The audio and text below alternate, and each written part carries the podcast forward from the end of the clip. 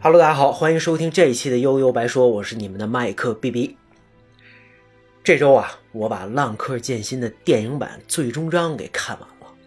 啊，五部电影啊，五部的真人电影相隔接近有十年，尤其这最终章在上一部的七年之后啊才上映，真的让人感慨万千啊。那今天咱们就聊聊这个曾经啊，包括到现在吧，也带给无数少年美好回忆的老 IP 吧。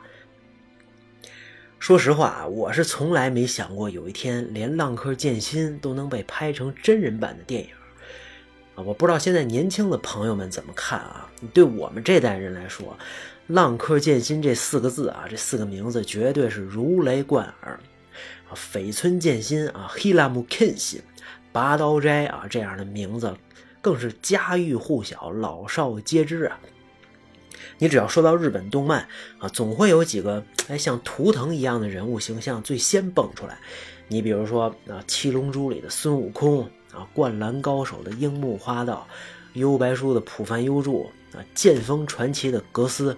你像后来新一点的啊，《火影忍者》的这个漩涡鸣人，《海贼王》的路飞，那《钢炼》的爱德华，《巨人》的艾伦。原来小时候也看过那《美少女战士》里的水冰月，《圣斗士星矢》里的星矢啊，这么多人，你看星矢这都直接给你写在标题上了。当然啊，《浪客剑心》里的剑心也算是这些总统山当中的其中一员。你看啊，这个清秀柔美美的面孔啊，有点女性化，红色的长发，乃红色的浪人服装，一把逆刃刀，那浓缩的身高啊。以及左脸标志性的十字伤痕啊，在众多动漫人物当中啊，不但辨识度拉满，还还透着一丝神秘感。那你单看这个人物设定，他就已经赢了。那跟很多日本少年动漫作品啊，采用架空世界的设定不一样啊，《浪客剑心》的故事就发生在真实存在的幕府末年啊，跟这个明治维新初期。换句话说呢？其他那些作品啊，不是妖魔鬼怪，就是什么魔法科幻，说白了就纯粹是瞎编的嘛。而《浪客剑心》给人的感觉啊，就是实实在在的历史剧啊，时代剧。这个啊，这这种调调啊，你就注定了它能从一堆作品当中脱颖而出。那既然是幕府末年啊，幕末和明治维新。那乱世当中的各路英雄豪杰、野心家啊、大流氓啊和这个口口相传的传说，那自然就是这些故事最好的题材和养料啊。那所以咱们啊就非常有必要在这儿得多说几句。咱们上应该是中学的时候吧，我记得历史课上都讲过啊。这大概意思是这个明治维新啊，作为一场资产阶级革命啊，那它革命的又并不彻底。啊，日本的这个军这个封建势力啊，军阀势力，它不但没有被完全清除，那反而还为之后他走向军国主义这条不归路埋下了伏笔。啊，明治维新呢，虽然在世界这个这个范围上都算是一个奇迹啊，在亚洲呢，当然也是图腾般的象征啊，鼓舞着无数也也包括咱们的这些爱国志士啊，向着理想前进啊，它是一个标杆了。但是。啊，这它本身，这个呃，明治维新，他也是靠鲜血啊，跟死人堆起来的，不停的在杀人啊。那一边啊是美国的黑船入侵啊，一边呢又是怂到家的这个德川幕府。咱们清朝这边啊也已经完败给了英国。那日本一看情况不对啊，再加上他自己内部动乱不断啊，对日本来说必须要变。对吧？清朝都顶不住，那何况小小的日本呢？啊，于是一是一个又一个啊，只属于新时代的名字出现了。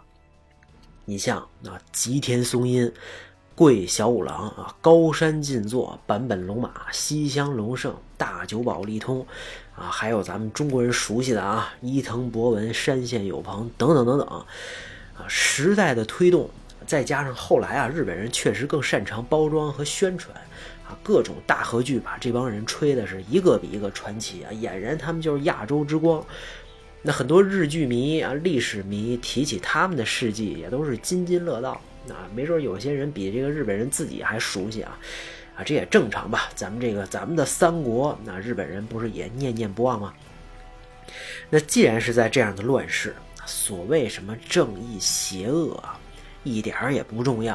啊反正也没人说得清楚啊，每个人都认为自己干的事儿都是正义的，大家都是闹革命嘛，啊，没什么不一样，都是为了日本啊，这这只不过走的路线不同。你杀个人都号称是天诛啊，替天行道。天诛不行就人诛啊，这也是最终章啊上部的电影的标题。那人就既然上天没有惩罚你，那我就代替上天弄死你。那大概天人诛啊，就这意思。那对于倒幕派来说，那尊王攘夷，哎，这才是正道啊。既然你幕府这么拉胯，那你就靠边站啊。我们这个开始拥护啊，被晾了好几百年的天皇啊，这天皇反正也是工具人啊。全面学习西方啊，彻底改革，然后再让这帮外国鬼子、这帮兔崽子滚蛋啊！他们要是不走啊，那反正也就这样了，是吧？那对于幕府来说呢，那只要能维护他们自己的统治，什么事儿都能干啊！千秋家业，对吧？不能让你们这帮这帮人给给给给给毁了呀！那对于武士阶层来说，维新。必然会颠覆延续几百年的旧秩序啊，尤其是上级武士，我们这几百年才是最牛逼的啊！你们其他人大马路上见到我们都得磕头，都得靠边你们算什么东西啊？是不是？还想要什么自由民主？可笑！那对于倒幕派来说呢？啊，就算局势已经非常混乱了啊，这这个是吧？但是颠覆一个政府哪那么容易呢？啊，你当年。这个德川家康熬死了那么多英雄豪杰啊，又是关原之战，又是大阪什么大阪东之阵、大阪下之阵，啊，德川家统治这么多年又不是白送的啊！啊，但是谁也没想到啊，有两个实力担当的世仇，长州藩和萨摩藩这俩地儿，竟然在这个时候把手紧紧的握在了一起。什么意思呢？日本地图大家应该都很熟悉啊。这个日本长得就像咱们中国地图公鸡旁边的一个虫子嘛，或者有人说像海马是吧？大概那么个形状啊。萨摩藩在哪儿呢？就在这虫子的尾巴这块最下边啊，离朝鲜半岛和咱们很近啊，也就是今天的九州嘛这一带啊。那蜀地这片这个这个这个地区啊，你看离东京越远，当时叫江户啊，离这个江户越远，就说明与这个幕府的关系越疏远。那你萨摩在最西边，这已经远到头了，你再远就跳海了。那常州那离萨摩这倒也不远，这俩地儿，那也是正是因为这种独特的地理位置，哎，反倒让萨摩、常州这些地儿见识比内地更多，更开放。啊，这就相当于咱们沿海的这几个省，啊，都就比较发达，一个道理啊。他们当时改革也比较早，这这个这个老百姓的思维也不一样，是不是？那见识多了，那改革派也就逐渐成长起来，啊，在和西方列强的这种拉锯接触当中，不断的壮大自己的实力，甚至还爆发了萨英战争啊，就是萨摩藩和英国啊敢打仗，你受了吗？啊，那后边打着打着，这又跟开始跟英国人做起了生意，哎，这个是不太一样的啊。跟这个江户这帮旧势力们，我记得坂本龙马的日剧里啊，也对这这些啊也都有一些描述。那萨长同盟建立之后，也就是萨摩藩和长州藩同盟啊建立之后，他们也成了倒幕的主要力量。那当然，明治维新成功之后呢，萨摩和常州的人自然也就坐上了政府重要的位置啊，这都很正常嘛。那德川幕府一看这样，我得管管你们呀，是不是？啊，这个教你们一些，对吧？Teach your lessons，弄他们啊！结果丢人现眼了啊，现大发了，真打不过。后来只能假装把这权力啊还给天皇，史称奉还大政。假的嘛啊，那当然，同时也在背地里搞一些小动作。终于啊，天皇军和幕府军爆发了著名的这个大战啊，鸟羽伏剑之战。那咱们这个浪客剑心的主角剑心，也包括大反派之一啊，志日雄真实新选组啊，都在这场战役当中亮相。那随着天皇军的胜利啊，这个倒幕派赢了嘛啊，剑心。在电影里啊，在这个动漫作品里也兑现了自己的诺言，彻底放下了手中的剑，隐姓埋名，浪迹天涯。啊。当然，真实的历史不可能这么一帆风顺吧？啊，就算天皇派、倒幕派逐渐统一了全国，局势依然十分严峻啊。直到西南战争，西乡隆盛这一这一波的失败，战争才算结束。啊，这个时候啊，已经是明治天皇继位十年之后了啊，所以你可见这段时间啊，幕末维新这个出这这这个一开始，新旧势力对抗的激烈。那武士呢，作为一个阶层，也彻底，至少在名义上消失在了日本的历史的舞台啊。汤姆克鲁斯嘛，最后的武士讲的就是西南战争这段。哎，但为什么西乡隆盛？啊，当年是这个新是这个维新这波的啊，那在新政府成立之后，他反倒开始闹事儿呢？啊，为什么会有所谓的征韩论啊？就是征这个征征讨韩国嘛？啊，为什么日本开始逐渐走向对外侵略扩张的道路呢？其中有一个原因啊，就是新时代下这么多武士整天闲的没事儿干呀。现在也不让拿刀了，对吧？原来这刀砍老百姓都不都不算，随便砍啊！是你说这想试试刀，啪碰见人你就弄死他不完了吗？啊，不让拿刀了，干别的又不会，做买卖数估计都不认啊！这识字咱也不不好说啊，只能整天晃晃悠悠到处瞎混。那原来的社会上层啊，这可是那到今天现在饭都吃不上了，你不说新时代吗？是不是？这这是男的啊，那女眷们好多干脆就流落到了风流场所。那那所以你说他们能不恨吗？那电影啊，第一部野心企业家武田官柳啊，就养了这么一帮武士啊。你我记得有一个有一段啊，一到开饭的时间一摇铃，那这帮武士落魄武士跟疯狗似的就抢啊，就是被饲养的家畜啊。怎么办呢？啊，所以你让这帮人上战场啊，是不是重拾老本行啊？一打仗，那不就有事儿干了吗？那那自己这儿已经打完了，那对外侵略、发动战争，那就成了转移内部矛盾一个特别好使的办法。所以对于咱们中国来说，啊，对于中国人来说，明治维新这段历史啊，真的有着特别重要的意义，很特别啊。我觉得真的值得每个人啊都仔细研究研究这段历史。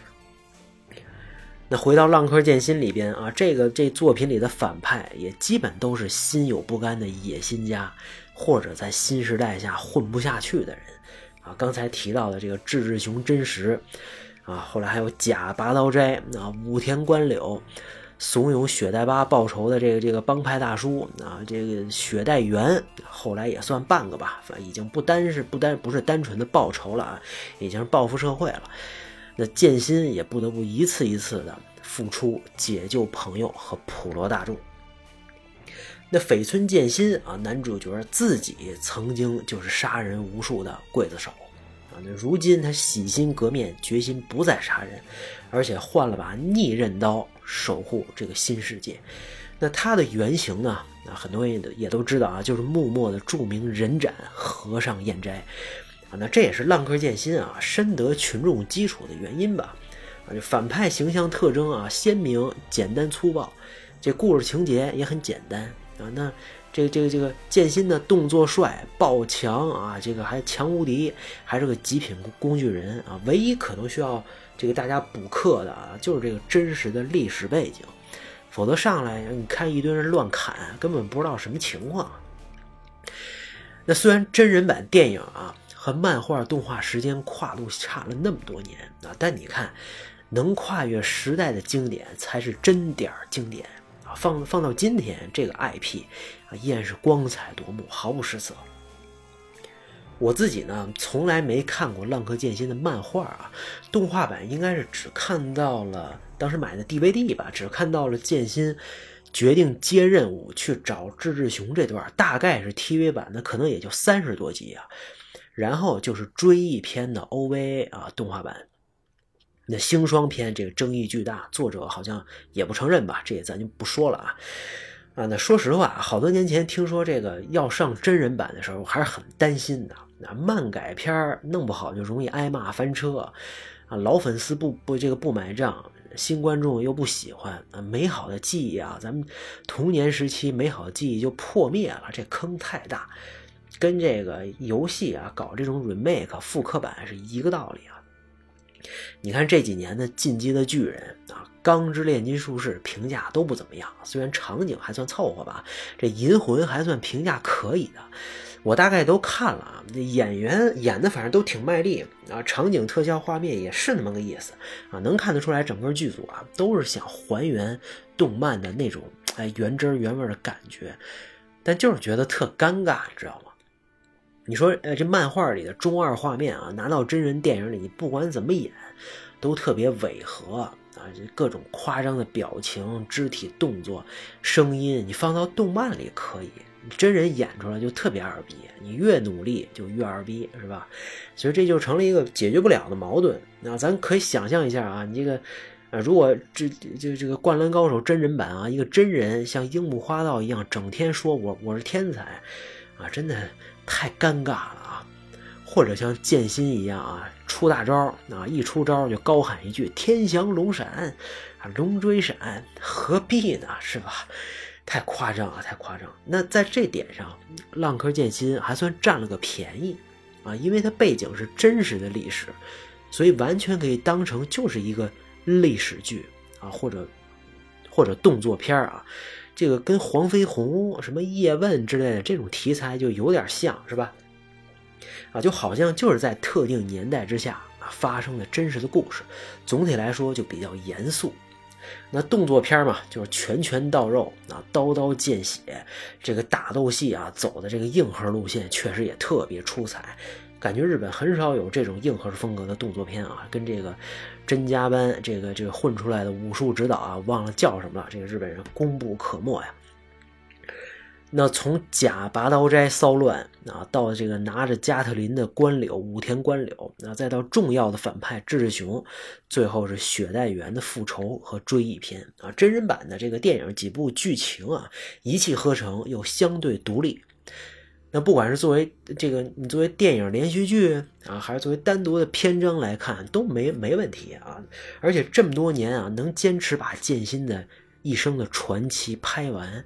啊，最终最终章啊，你能看出演员也明显这么多年面慢慢的变老，这本身啊还挺让人感动的。那说到演员呢，啊，一个个都是日本的绝对一线啊。你看啊，佐藤健、武藤孝是吧？这字应该是念孝，一个口字旁一个关啊。江口洋介、藤原龙也、香川照之，我最爱的香川叔啊，福山雅治。高桥一生、有村架纯、北村一辉、苍井优、洼田正孝，啊，当然还有数不清的各种日剧老老面孔。如果你经常追日剧的话，一定非常熟悉。我都有种错觉啊，是不是这帮人能上的都上了啊？反正五部啊也都能安排得开。尤其是啊，第二部我记得应该是《东京大火篇》最后，啊，倒在海滩上的剑心被一个神秘男人救起。啊，当时那气场，我就感觉，啊，这大叔不会是福山雅治吧？啊，结果随着战歌起，镜头一切换，哇，真让我给猜中了啊！这俩人在一块儿，就是一下让我想起了二零一零年的大河剧版本龙马啊！当时啊，我真的还是挺激动的。那当然，这剧啊也有让人不那么舒服的地方啊，比如最终章一开始，这个斋藤一就顾着自己装逼。眼看着弟兄们这帮警察们一个个的死，啊，你说你也真忍得下心啊？这个更逗的是，这雪代员打了半天啊，最后居然主动投网，让他们给抓了，啊，然后就是就是为了让清朝两个当官的给他赎出来，这不有有点扯淡啊？当然还有动不动就提什么跟清朝的战争啊，还有大量的出现上海黑帮。啊，所以中国人还是觉得挺不舒服的啊！那你说你自己做的孽，你就自己擦屁股，老他妈的捎带上中国啊，就觉得是非蠢即坏啊！说实话，最终章第一部有点靠这个武打戏撑场面的意思。那最后的追忆篇呢？啊，作为收尾，同时也作为开端，这个倒其实很不错啊。但是我呢，其实还是没没有找到当年在动画里看到那种复杂甚至难以呼吸的感觉，可能是因为早就知道了剧情啊，可能是这个上部人猪篇就主动剧透啊，这个确实很少见啊。但是也可能是因为动画版的音乐太唯美、太洗脑，那当然更有可能是动画上来就特别血腥啊，对我幼小的心灵当时造成了极大的阴影啊，在那个时代下的悲凉、凄惨、无奈啊，可又又有那么一点唯美啊。日本这种独有的美学和暴力的这种反差，在追忆片的动画里，我真的觉得是发挥到了极致。你不管怎么拍，也达不到那种水准，更何况还得靠真人演，太难了。当然，还有一点一点，这个特别不理解啊，就是影片结尾啊，大家都正处于情感上一种不可自拔的状态，结果你突然来首英文歌，这实在不理解是什么意思啊？这对吧？那最后呢？啊，如果你对这段跌宕起伏的历史感兴趣，那剑心的一生也触动到了你，那现在啊，我觉得基本也不用太看动漫了，直接这几部真人电影走起。啊，那当然也别忘了单独再补习一下追忆篇的动画，相信会有完全不一样的、特别心痛的感觉。那今天更多的我们是聊的那个那个时代的时代背景和我自己对《浪客浪客剑心》电影的一些感受哈。那如果有机会，然后也希望能把《浪客剑心》哪怕仅仅是追忆篇的剧情再跟大家聊一聊，跟大家分享，好吧？今天《浪客剑心》真人电影版我们就聊到这儿，大家拜拜。